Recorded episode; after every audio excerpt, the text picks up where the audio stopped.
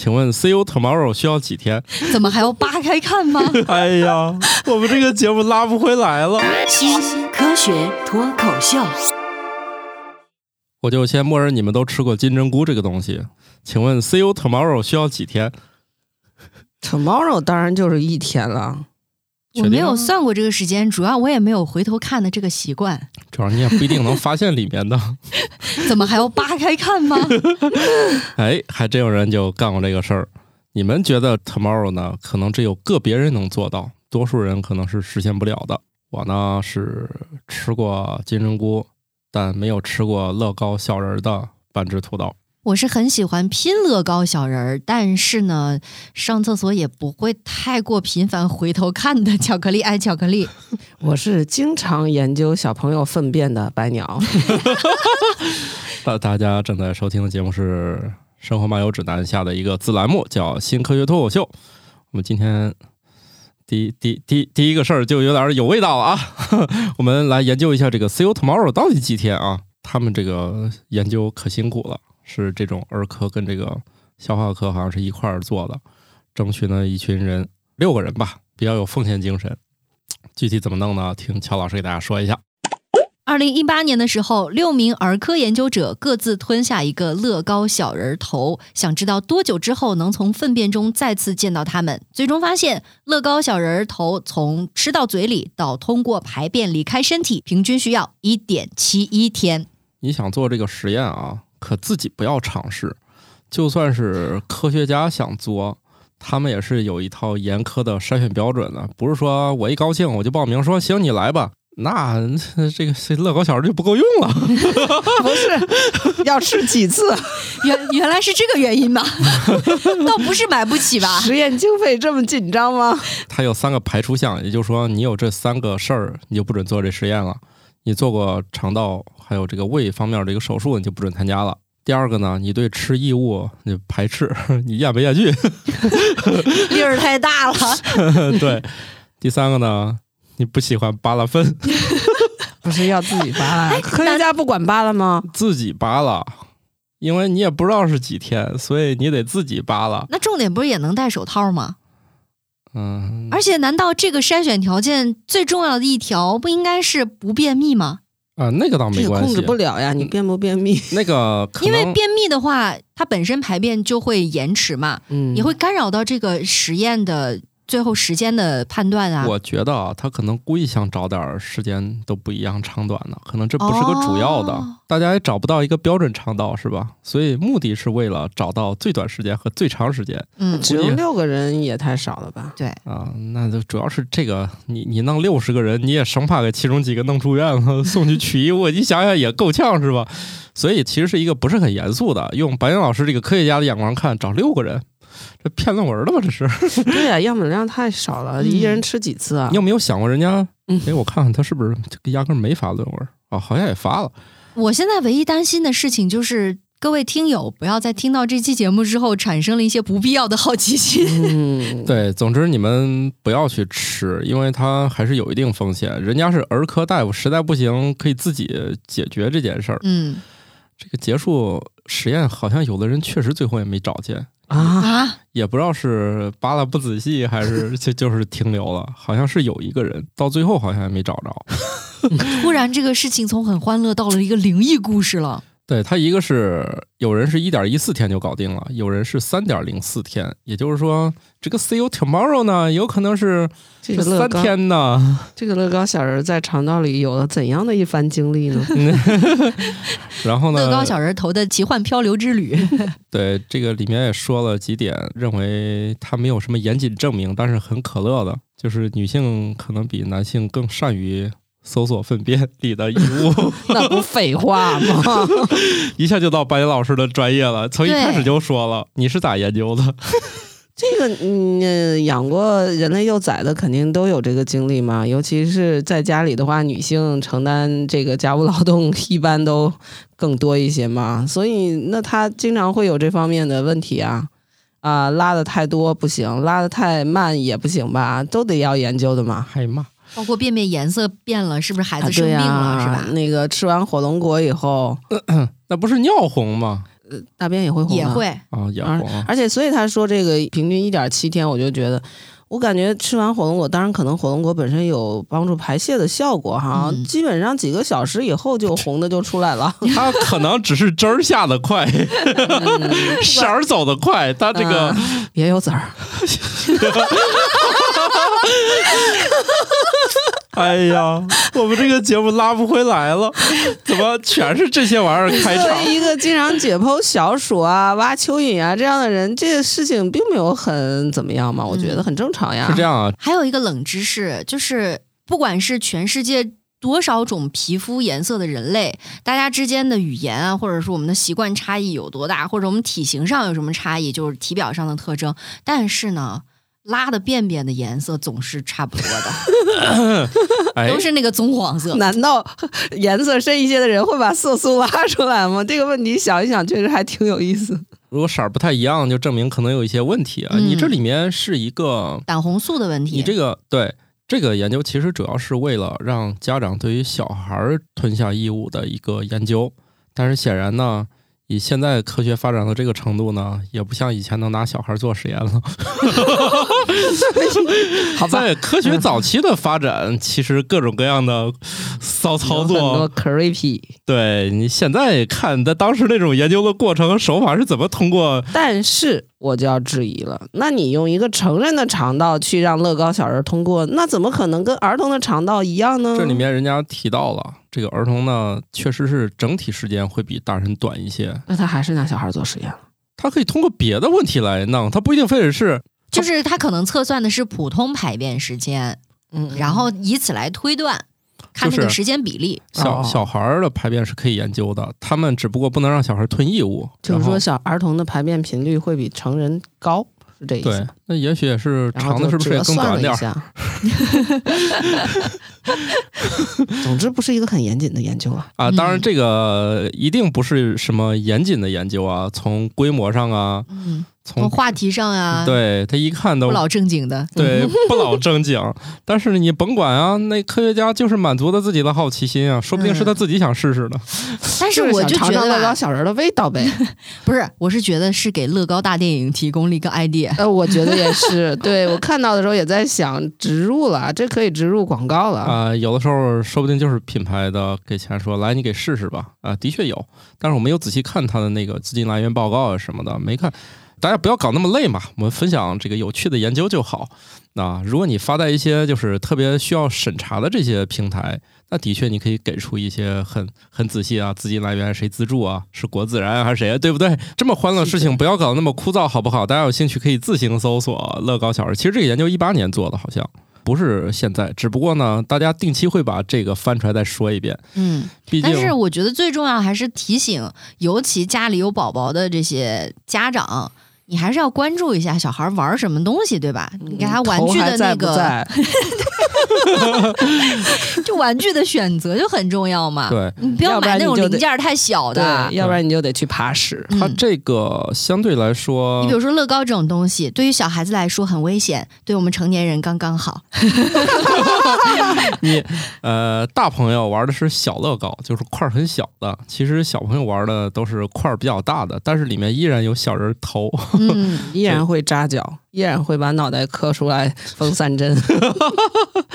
这个事儿就让我想起来，历史上有有不止这一件，做的次数也不多，规模也极其小，但是很有趣的研究。我们之前节目聊过啊，就是护士在手术室里面放屁，问大夫我会不会感染这个 患者 患者，然后后来医生就专门又做了个实验，就是脱裤子放屁和不脱裤子放屁的影响还挺大的。这个实验后来其实被引用过很多次，因为它由于过于不严谨，但它又很说明问题，所以每次说放屁带能不能带来细菌感染，都会引用这个实验，算是一个。高引的，所以你可以看出来，一个研究有没有价值，不仅仅取决于它的学术价值，嗯，它的趣味性是不是关于屎尿屁都很重要、啊。这些是没有办法在我们的学术评价体系里被量化的。对，但是它却是人类在研究里程碑当中永远绕不开的研究。人类的闪光点，这属于流量类研究。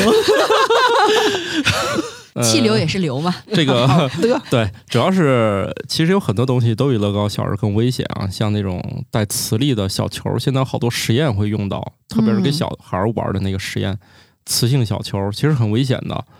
还有那个纽扣电池，这些大家可一定要盯紧了。嗯我们之前的节目也聊过，我们现在用的设备里面纽扣电池用量越来越大了。能闹出人命的，东西越来越多了。对，那个不管谁吞乐高小人儿，笑到就最后吧。人们不会笑死，但大笑可能会加重先前存在的致命疾病。笑会引起其他身体机能障碍，声带可能会停止工作，阻碍氧气的流动。大笑也可能导致人将食物吸入气管，某些结缔组织紊乱，可能会引起血压飙升的不良反应。在看某个动漫的时候，确实给我笑的有点呼吸不上来了，缓了好长时间。你需要推荐一下吗？呃，你就土豆的笑点跟我们不一样。啊，那就算了。那个挺好玩的，但是这一时半会儿有点想不起来那个是啥片儿的，就是那个百分之百空手接白刃那个。十万个冷笑话。对，我觉得这个迷思啊，可能来源于一个都市传说，我也不知道它是不是都市传说啊。啊。就说以前有存在一种酷刑，嗯。这种酷刑就叫笑刑，嗯，把这人绑到柱子上，然后呢，给他脚底板抹上糖或者蜂蜜一类的东西，再牵几只羊过来舔他，然后这个人就会被活活笑死，不是你要把人整死的手段有那么多，就就是蛮？快乐的啦。这种，就是，这算酷刑吗？不是叫欢乐刑吗？但你想，如果是活活笑死，也很难受吧？嗯那个人其实很痛苦的。啊，是。那倒是其他人在旁边倒是挺可乐的。但重点就是这个不知道是真是假吗？你照这个研究来讲，人是不可能笑死的。感觉你这个像是某种武侠小说里说的。这个笑跟那个笑是一种笑吗？关键是这种笑是被动的一种肌肉抽搐他。可能不快乐。对，嗯但是总之是在笑啊，嗯你就跟别人挠你嘎吱窝儿一样，嗯对吧？其实我们哦都挺反感别人挠咱们嘎吱窝的，对吧？嗯，之前还有一个研究说，如果被挠嘎吱窝，你很痒，对不对？怎么样抑制你的这种痒的感觉？就是再挠挠自己其他地方就行。嗯，啊 详情可以听我们之前的节目啊。哦，好的，就是别人挠你，你也挠你，嗯 对，然后自己挠一挠，自己就缓和了。对，负负得正。哦就这个行为本身也挺可乐的。嗯，你把他手推开多好。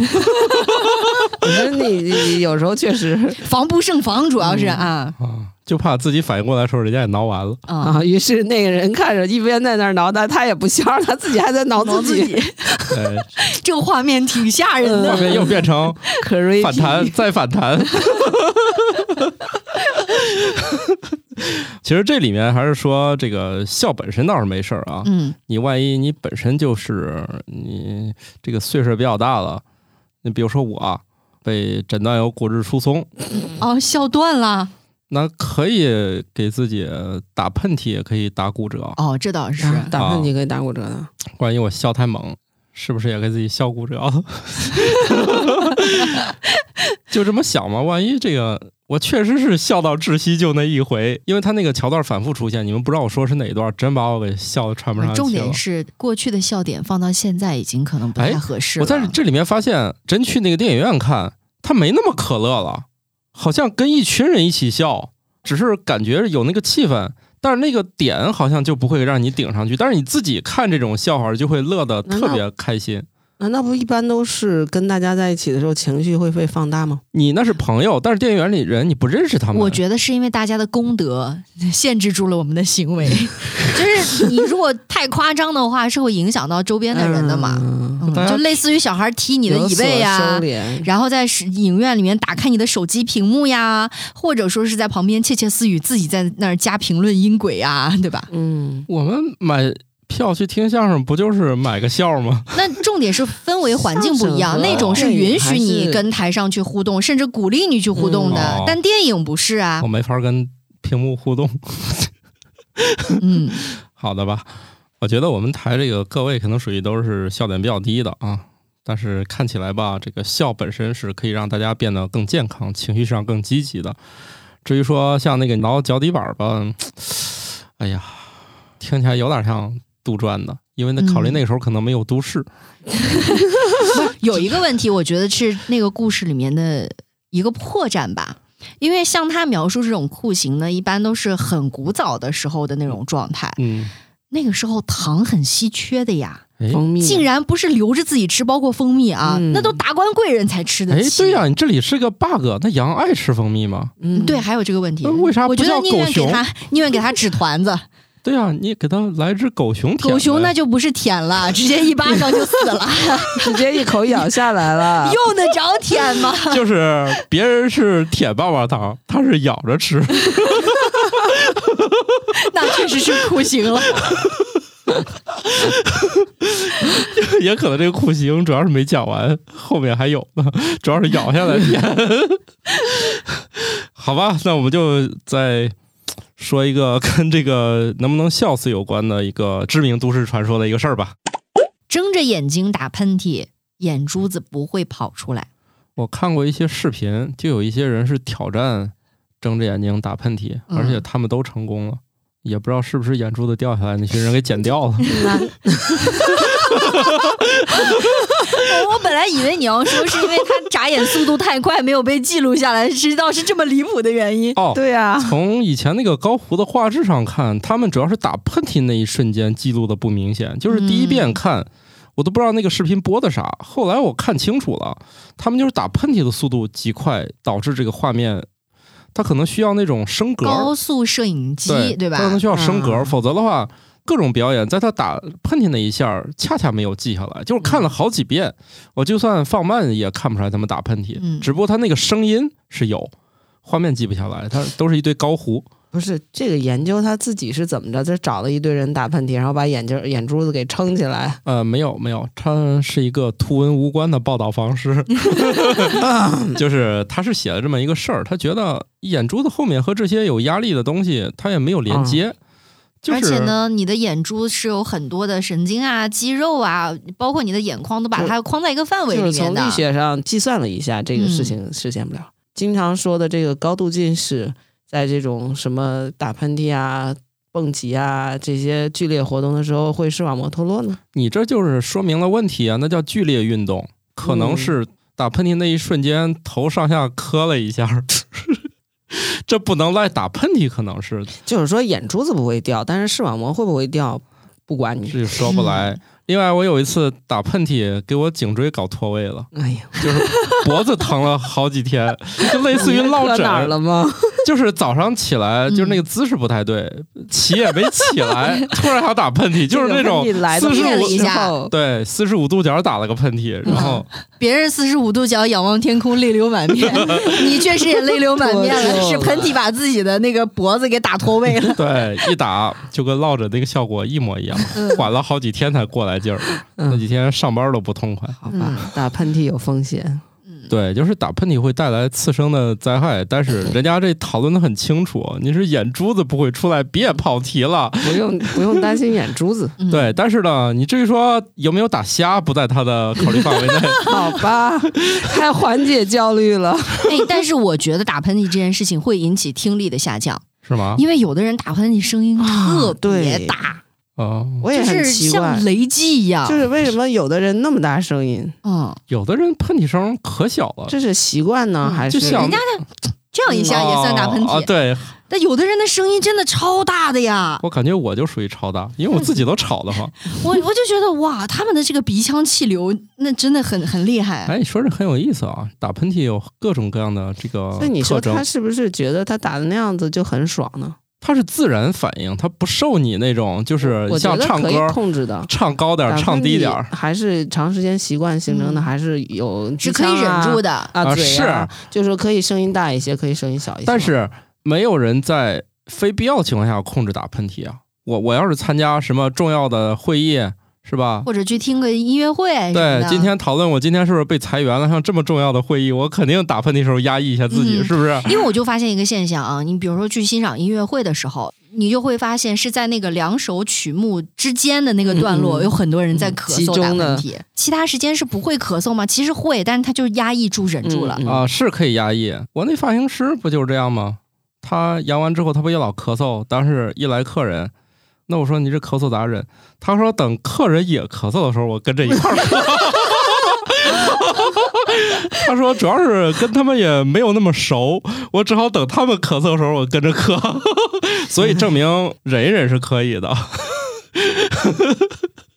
哎，我觉得听完这条之后，我真的特别想测试一下，就是打喷嚏的时候睁着眼睛，你可以试试，努力，我觉得很难做到的。我那个有那个眼科的那个支架，睁开是吧？不用，他们可以控制自己睁开，就类似于你忍住一样。其实你可以忍住，真的是控制住了，还是是你以为你控制住了呢？不，他们的视频反正我看他们都做到了，有两种方式。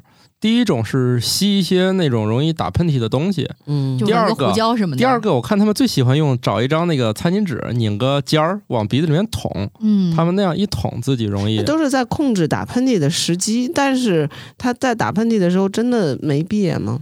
他确实没闭眼，他不是给你表演前半截儿，然后这个视频就过去了，是 五六个人在那里面，每个都打了。这个视频你可以加入到我们的听友群里面管我要啊，怎么加入节目？最后的时候会提示，呃包括在我们的 show notes 里面会有。还有我们公众号“生活漫游指南”也都可以找到，大家随缘吧，反正关注一下公众号总是没有错的啊。所以这个还真的是，只不过你想，你要是全天候记录，你肯定不容易嘛。所以他们这些表演者都努力说，在自己不想打喷嚏的时候怎么来一个。哎，所以这个视频有另外一个教程，怎么在不想打的时候打一个。它分三种，这种也有需求吗？就看你怎么看待了。分为吸粉末、捅鼻子。你第一条听着就有点怪怪的。那我重新说，我刚才说的不对啊。第一条就是吸点儿容易打喷嚏的调料粉。啊，可以可以，第二，拿卫生纸尖捅鼻子；第三，被那个光照，有人是光敏啊，型的，对对对，有啊人这三种大家都可以试试啊。祝你们成功。对，但是我也不太建议啊，因为还是白岩老师说的，嗯，只能保证不掉出来。对，引起其他的一些负面反应也说不定呢，不对？对我才概不负责，嗯你比如说你血压高，是吧？啊是是，这一下冲上去，比如说把家里小朋友刚刚睡着的小朋友吵醒了，嗯然后夫妻吵一架，对吧？你这就没事儿找事儿了。人们讨厌的不是打喷嚏，而是你明明没啥事儿，你非得折腾大家。我家猫看见我打喷嚏还一脸的不高兴呢，一次后睡这么香，你你咋回事你？打喷嚏其实它代表了一种怎么说呢？你受到了外界的刺激之后，有可能是一些粉尘，但也有可能是病毒，对不对？嗯我们通常会把它跟一些感冒呀什么之类的病症联系起来。那如果在一个公共场合之下，有人连续打喷嚏还不戴口罩的话，我就特别烦，我整个人就会很燥。嗯，当然确实的，它其实它那个飞沫可以飞很远的，对，飞很远，悬浮很久，确实就是很恶心。自己把口罩戴上吧啊，毕竟也约束不了别人啊，管管自己那就好。你眼睛还得闭上，站着了是吗？那个粒儿。强迫症就是这样的。啊，行吧，那那以后出门的装备就是口罩还不算，还得加一护目镜，眼护目镜眼罩看不见。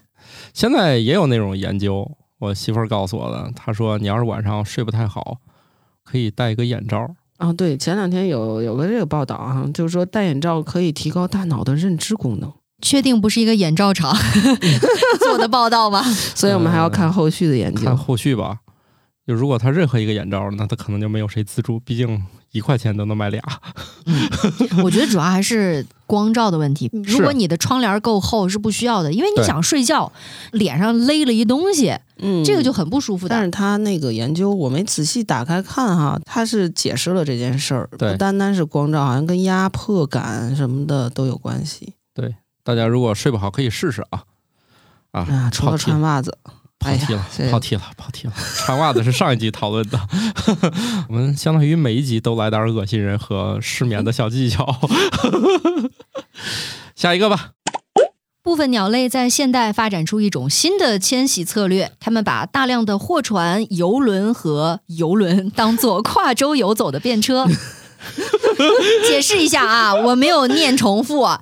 前者的游轮呢是运石油的、运油的那种船只，后面的游轮呢就是游玩的那种，大家可以花钱买票上去，在那边各种嗨的那种。嗯你这种游轮，我当时也考虑一下，没写成三种，嗯，因为这个游有游戏的游和那个邮递员的游啊，对对对，啊，他们主要区别可能是豪华程度，我觉得嗯和体型大小。总之呢，甭管了，反正就是船。就是游轮、游轮和游轮。没事儿，鸟们区别的出来。所以我我这条发在我微博上，底下问这鸟儿它知道去哪儿吗？不 搭错车了。不在乎。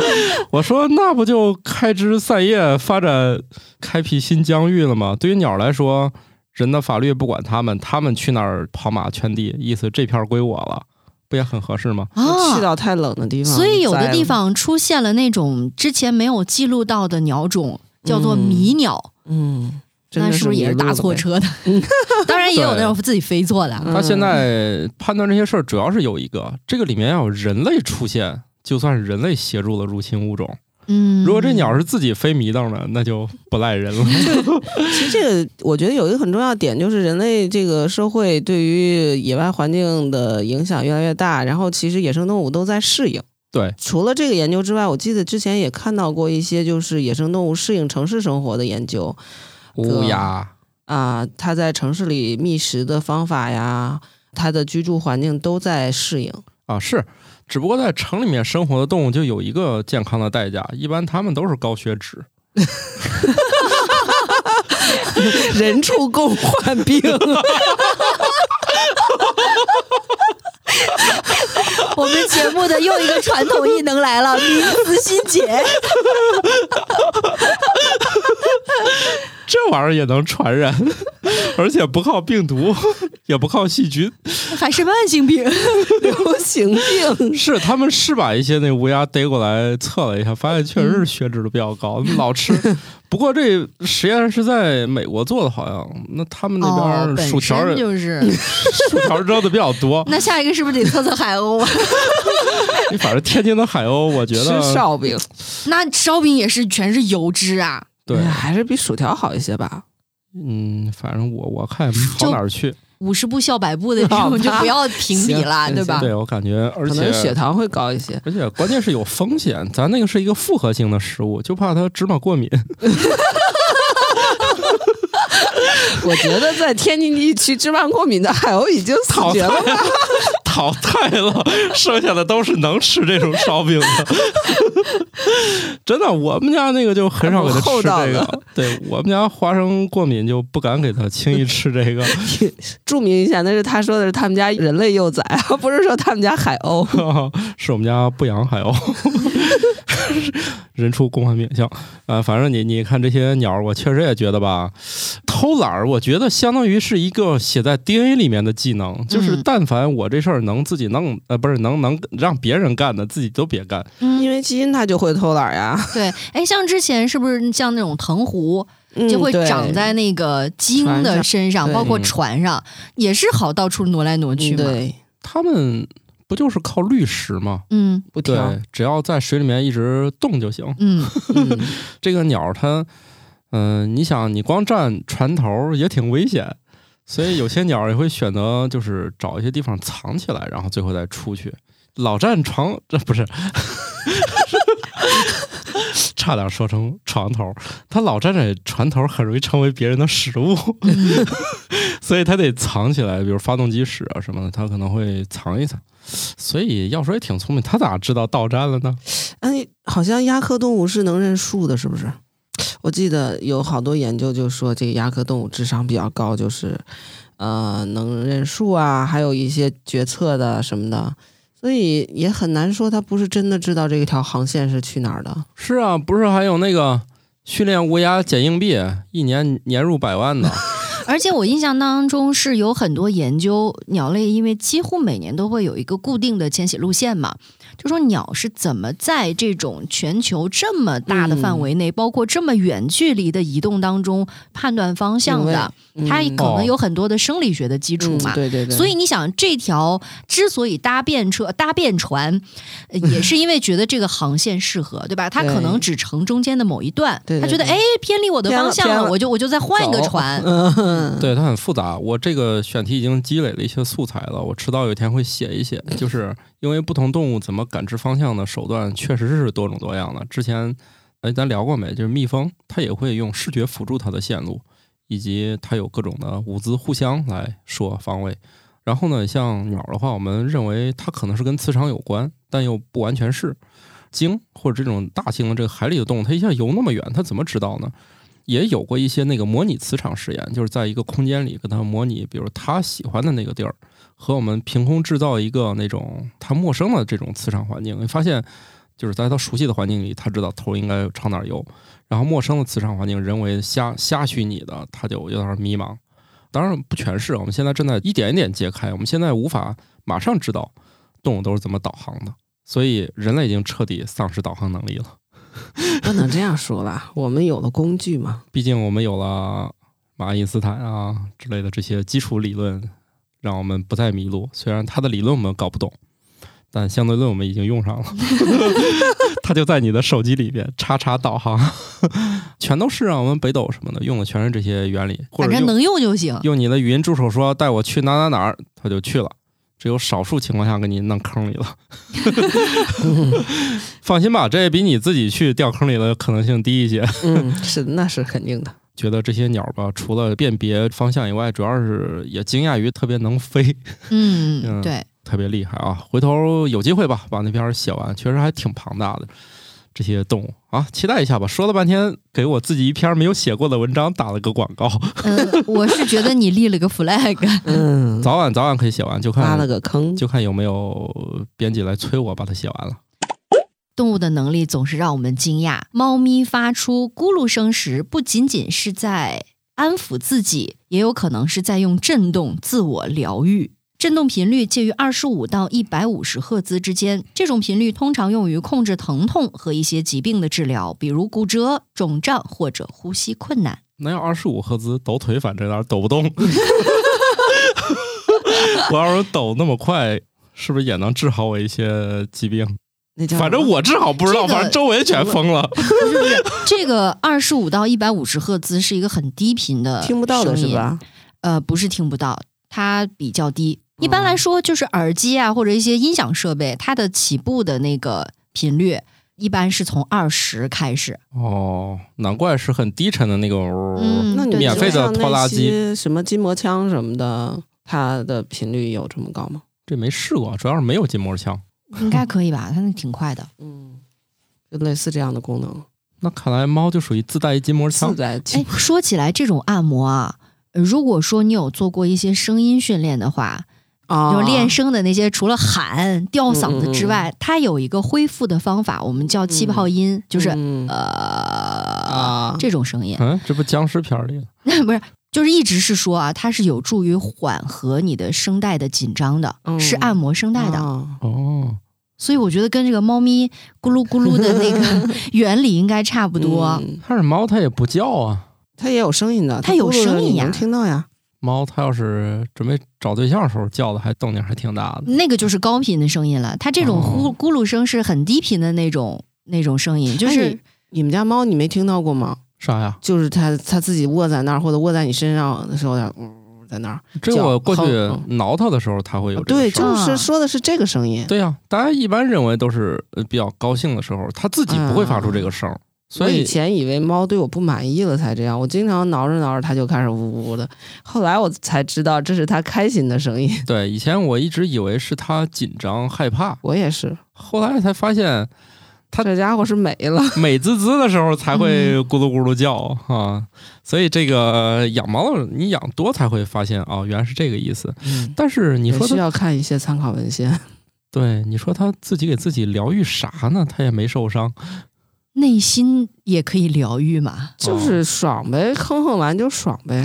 哦，我是觉得得啊，猫啊，可能比我们人还会疗愈自己呢。嗯，那显然的，一天哦百分之七十时间在睡觉。剩下百分之三十在自我疗愈。真的是很治愈的猫生呐。嗯，对，那不是有那笑话吗？问各种动物你下辈子干啥？嗯都是我下辈子要当个人。只有猫回答我下辈子还当猫。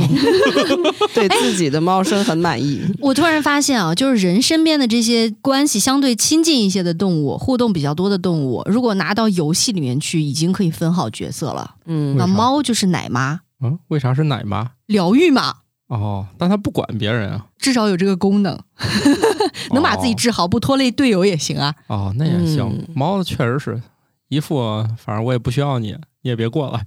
嗯 那也是啊，这个猫跟人生活，可能也未必一天就那么快乐。重点是它发出咕噜咕噜的声音，可能只是为了自己，对吧？表达开心啊，或者自己给自己疗愈。但是这种声音同时还治愈了人呢，你说它厉不厉害？也确实是，活的自我一点也没有什么错。对这个猫自己是不会发出这个声的，它必须是由跟人互动时候才会有这个声儿。当然说不绝对啊，所有的这种动物的行为它都没有绝对的，好吧？这也是另外一个视角看待这个咕噜声啊，也不光是猫开心，啊、它也可能觉得，哎呀，昨天晚上没有吃到罐头啊，我要自我疗愈一下。可能猫最大的悲伤也就这点事儿了，我觉得。你不要揣测它。嗯自飞猫，好的，既然猫是一种非常孤独的动物，那就让我们聊一个连社恐都害怕的地方吧。南太平洋上有一个地方被称为尼莫点，是地球上最偏远和最孤独的地方，离任何陆地都很远，离最近的陆地大约是两千六百八十八公里。这个地方呢，它有一个很重要的用途，一般天上飞的卫星空间站啥都喜欢去那儿死。去哦，没人是吧？死到那儿去，就是一般就是坠毁或干啥，就是有就是人为控制坠毁的这种情况下，啊一般去那儿死，对，基本上就世界航天啊，都会选择把一些就是航天器坟场呗，那就是。对，嗯就是在大气层烧不完的，都会引导，就是说，反正你往那儿飞，能烧多少是多少，就是砸到人的概率最小呗。，对最小。由于我在网上没写砸到动物的概率也很小啊？因为它离陆地太远。嗯，这个，就水生动物的话，也会相对少一些。嗯，说不来，你这个得跟洋流什么有关系，嗯对啊但是洋流肯定是离陆地要不能太远的。对不能太远，我没有注意这个信息啊。然后我发在网上的时候，有网友就问：“那你这个是不是社恐的天堂？” 哎，我感觉这哥们儿或者这姐们儿可能是想多了。首先，这个地方呢，它没有陆地，你听见没有？嗯，咱假设我给你在那儿弄一个，不说小吧，我给你弄一个二十米乘二十米的平台，你天天在那儿打滚儿，给你充足的食物。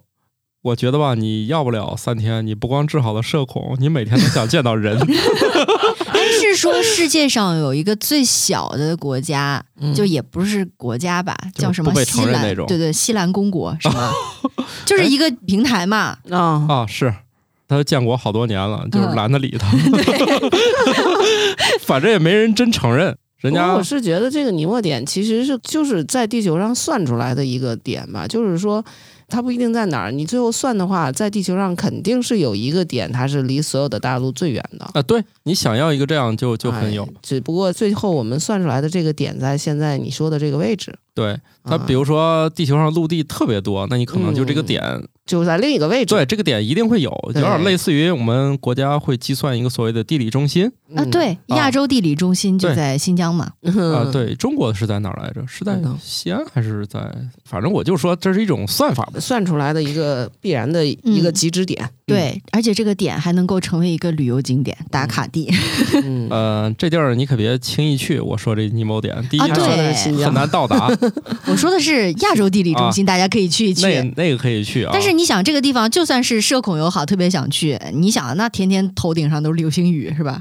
嗯，你被砸的概率可太高了。要去的话，那还没有陆地，你只能开个船，船开到这里呢，把锚抛下去，在那儿停住一下，就是看看那些等着挨卫星砸的尸体。对，等着挨砸。主要是我觉得一般人也没有这个实力去这个地儿，你就听听就好。你作为一个社恐，你还要在船上跟很多人相处很多天才能到达，想想就不想去了就。是无用的一条知识。我们节目的特点之一嘛，你这些看似无用的知识，你积累多了，在大家一块儿喝酒吹牛的时候，你还是可以赢的。谁说没有用了？测谎实验室现在提出了一种新的测谎方法，不依赖被测谎者的肢体语言，而是抓住他们讲述的细节，就能够精确地辨别真假。因为说实话的人可以提供丰富的描述，源自于他们确实有过亲身经历；而说谎者虽然也可以提供细节，但这会增加他们被发现撒谎的风险。这个相当于想颠覆一下过去的测谎经典理论吧。咱一般电影里看到的都是绑点线啊，嗯，有那个跳动的指针，看你的哪些生理指标发生了波动。但是据说也有失灵的时候，就是经过了反 反反测谎谎训练。据网上一个不太靠谱的渠道，据说你要是有一天被拉去测谎了，他主人公满脑子应该想的是那种男女动作片儿。就是先把自己搞得特别的乱七八糟，然后嗯就识别不出来中间的信号了。对，首先呢，我希望你不必经过测谎训练。其次，我也希望你没啥事儿别被拉去测谎。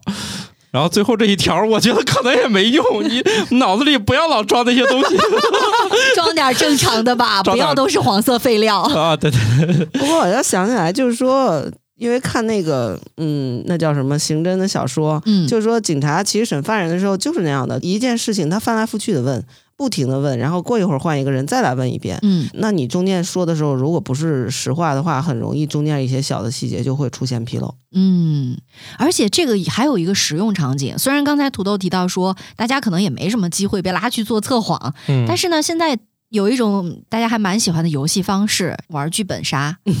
哦，这个当中就是要靠你的，你你手头拿到资料，你扮演的这个人物去跟大家交互嘛，哦会有这个被盘问的环节。嗯，哦所以通过这样的表现，你是可以推断出来这个人他的身份、他的阵营的。哦，那以后现代玩法就是都给大家绑上线，开始指着玩。他的意思是说一定要问更多的细节。对，对，就是问细节，就是他这个实验过程，相当于就是让一群人他尝试说谎，然后让你看一些视频，让你去复述细节，就是让一群没看过的就编，让看过的呢复述这个细节。他就发现，你只要拷问细节，你让这个人不停的说细节，本身就可以了，你甚至都不需要跟他使劲儿对这个事儿。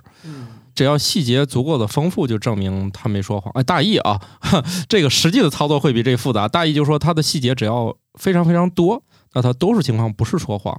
如果你问他为啥咱说一个人支支吾吾半天说不出来呢？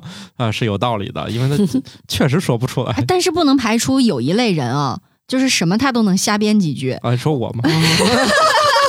不要那么快对号入座了。我这么木讷，又是这个不善社交言谈的人，我看过一些那种街头采访的节目，随机的去问街上一些人，也可能有一些历史知识啊，或者是什么，就是那种常识类的东西。嗯但会发现很多人一被问，他要不然就压根儿不知道，或者是懵了那种。但是呢，讲不出来一点什么，或者说我我跟你描述的是一个好像大家似乎都每个人都清楚的事情啊，我要是说不出来个一二三，就显得我很很蠢。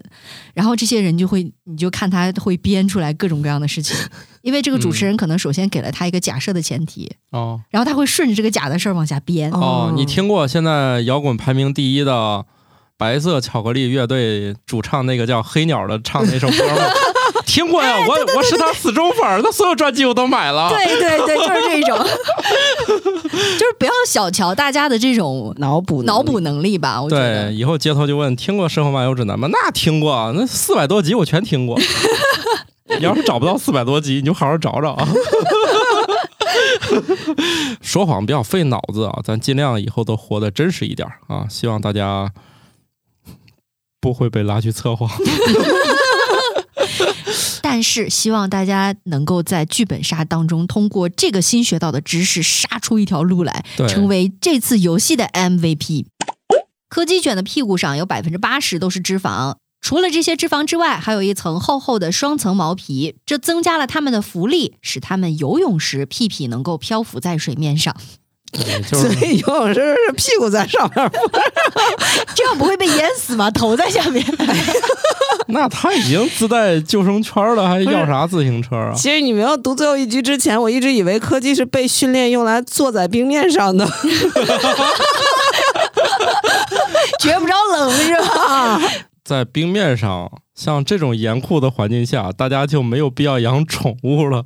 不是呀，那那拉布拉多不就呃不是那个那叫什么犬？那个哈士奇啊，哈士奇不就是拉雪橇用的吗？是啊，人家是工作犬，你这个柯基，柯犬不是，柯基腿儿太短了，柯基这个那个那咋小腿儿，你想让它来拉雪橇，那小腿儿倒腾的得把它累死。所以到底为什么屁股上有这么多油？这个还真不知道。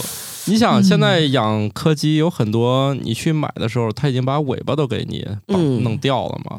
柯基的欣赏点就是看屁股摇，连尾巴都碍事儿，啊，那个尾巴是被剪掉的剪呀。不是它是那个勒掉了，嗯组织坏死，然后尾巴就掉了。很残忍的。啊，对，有好多人买柯基人类对宠物其实还是蛮残忍的。嗯我一直以为柯基的品种就是那种就短尾巴。嗯，不是好多种狗都会被剪尾，像那种什么梗犬什么的，嗯，你观察观察，有柯基是有尾巴的，还有剪耳朵的，还有把猫咪的一些基因敲掉，然后它就哦，会得遗像那个什么传病。苏格兰折耳猫、嗯是吧？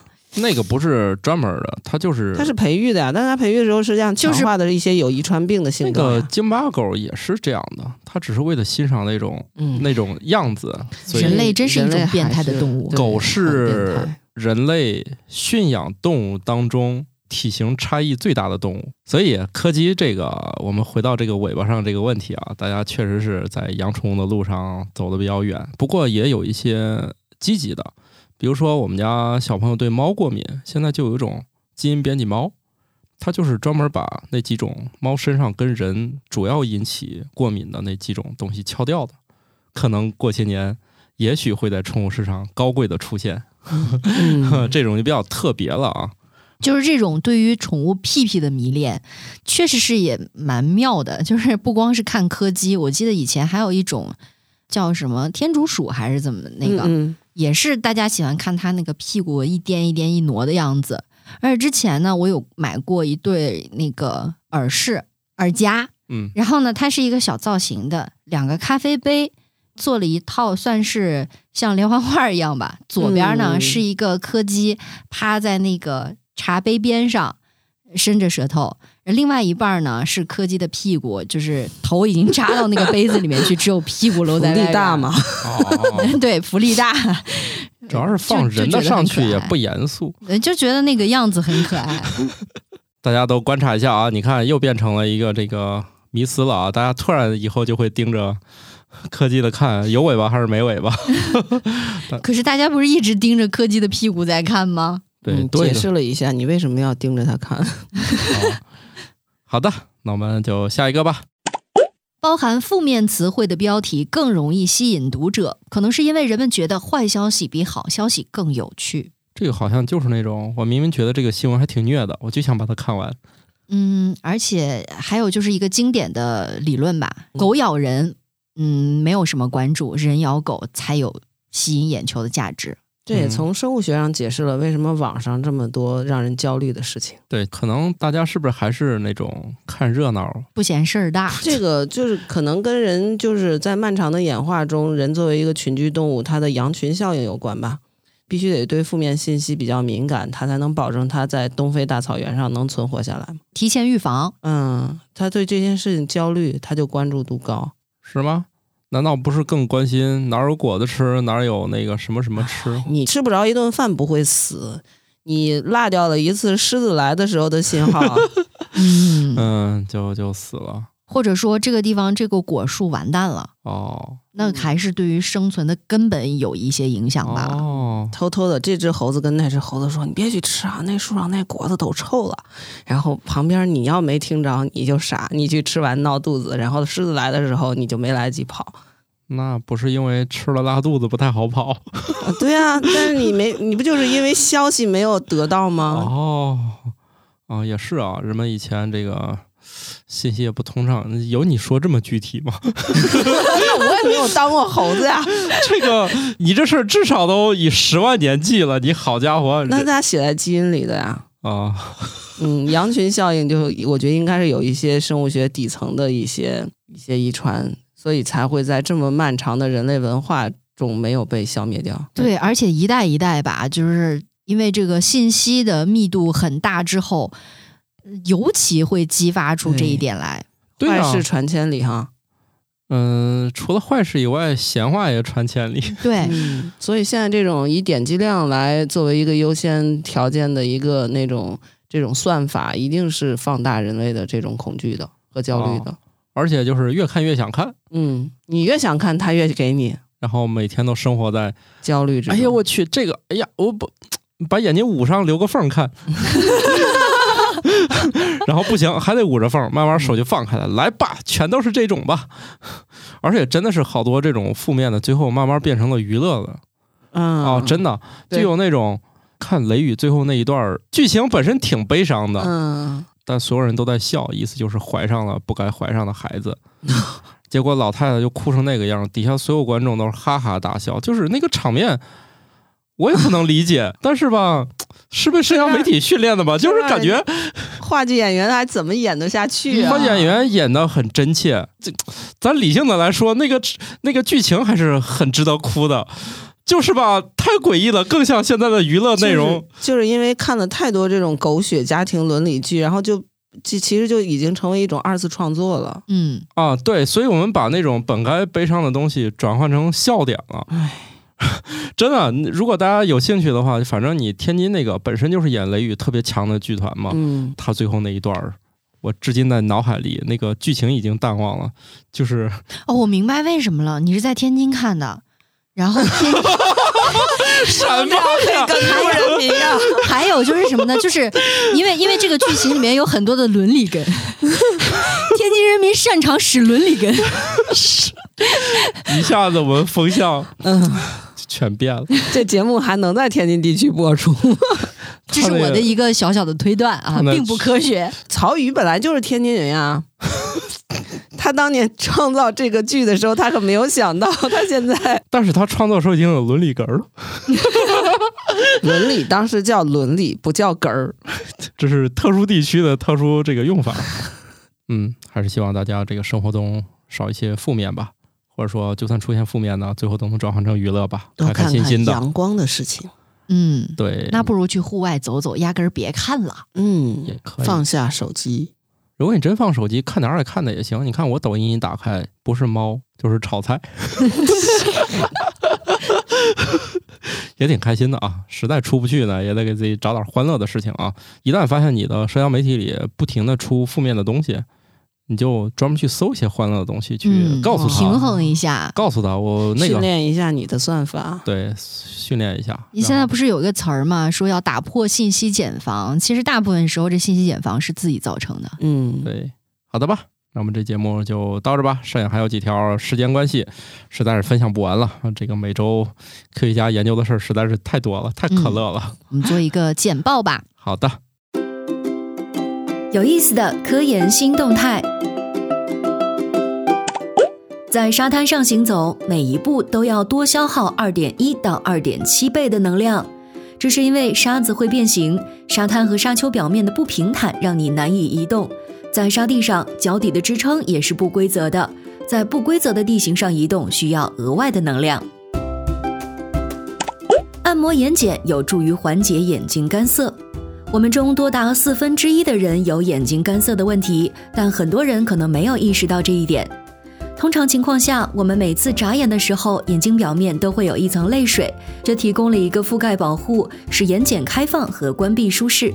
但长期使用笔记本电脑和其他屏幕，似乎会导致眨眼减少，这会干扰泪膜在眼睛上的正常扩散。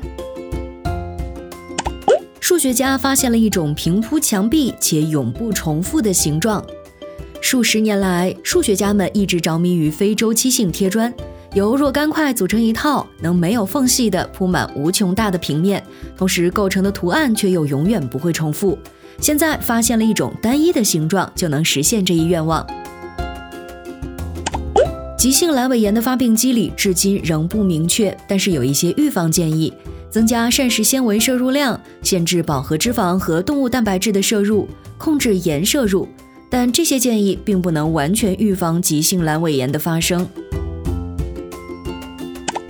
通过观察印太平鼻海豚身上的斑点，可以预测它们的年龄。印太平鼻海豚的斑点最早出现在它们6.5岁时生殖器的周围，然后渐渐向头部和背部蔓延。八岁左右的时候，斑点开始出现在胸部，到了17岁左右，连下巴都有斑点了。野生印太平比海豚的寿命通常在三十至五十岁之间。所以你听完我们节目，还能想起来我们节目第一个分享的是什么吗？如果有的话，可以在我们的听友群里面告诉我们。你真的记忆力可以好的超过一小时。哎呦，这这这这这土豆老师上线了，真烦人！反正我一般录完我都忘了。怎么听个节目还带抽查的呀？还要写笔记吗？嗯，不抽查，我就是看看有没有人跟我一样记性不太好，因为每次节目当中我都录到，就是之前节目说你要。算平时成绩吗？不用啊，我就我就在想，我这个症状可能很多人都有，就是我老在节目中分享过去节目中分享过的，结果我自己都真的忘得干干净净。你要听友忘了也还行，关键是这个是我自己讲的，我都忘了。那我们这期就这么着吧，拜拜。拜拜。拜拜。新科学脱口秀由生活漫游指南制作播出，节目依然在进化，欢迎提出您的建议，请在微信添加好友，搜索小助手“生活漫游指南”的拼音全拼，加入听友群，用脱缰的快乐和天南海北的朋友们漫游吧。